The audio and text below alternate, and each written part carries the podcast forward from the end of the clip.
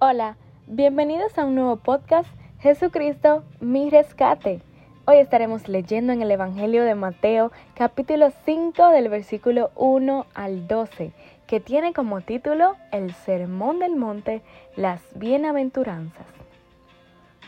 Viendo la multitud, subió al monte y sentándose vinieron a él sus discípulos, y abriendo su boca les enseñaba diciendo, Bienaventurados los pobres en espíritu, porque de ellos es el reino de los cielos. Bienaventurados los que lloran, porque ellos recibirán consolación. Bienaventurados los mansos, porque ellos recibirán la tierra por heredad. Bienaventurados los que tienen hambre y sed de justicia, porque ellos serán saciados. Bienaventurados los misericordiosos, porque ellos alcanzarán misericordia.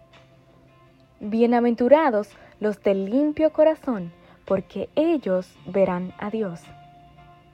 Bienaventurados los pacificadores, porque ellos serán llamados hijos de Dios.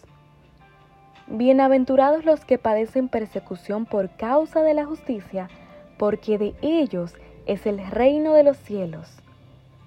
Bienaventurados sois cuando por mi causa os vituperen y os persigan y digan toda clase de mal contra vosotros mintiendo. Gozaos y alegraos, porque vuestro galardón es grande en los cielos, porque así persiguieron a los profetas que fueron antes de vosotros. Amén.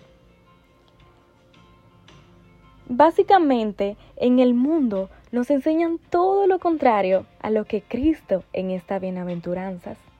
Que si lloramos, somos débiles, si preferimos la paz antes que los pleitos, somos cobardes, si queremos seguir a Dios, lo hacemos en vano, que no ayudemos a nadie porque ninguna persona te agradecerá, que tenemos que ser malos y cerrar nuestros corazones porque así lo hacen todos que es una vergüenza seguir a Cristo y que buscándolo no ganamos nada, sino que nos perdemos de muchas cosas. Esto y mucho más es lo que se vive y se enseña hoy. ¿Sabías que en la primera carta de Juan, capítulo 2, versículos 16 y 17, nos dice, porque todo lo que hay en el mundo, los deseos de la carne, los deseos de los ojos y la vanagloria de la vida no proviene del Padre, sino del mundo. Y el mundo pasa y sus deseos, pero el que hace la voluntad de Dios permanece para siempre. ¡Wow! ¡Qué promesa! Amén. Acá en el Evangelio el Señor nos dice, si ustedes son como yo, si ustedes no se amoldan a este mundo, serán bienaventurados.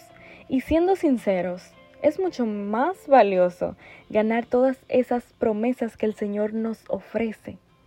El reino de los cielos, la tierra por heredad, ser saciados, ser consolados, ver a Dios, ser llamados hijos de Dios y sobre todo que nuestro galardón será muy grande.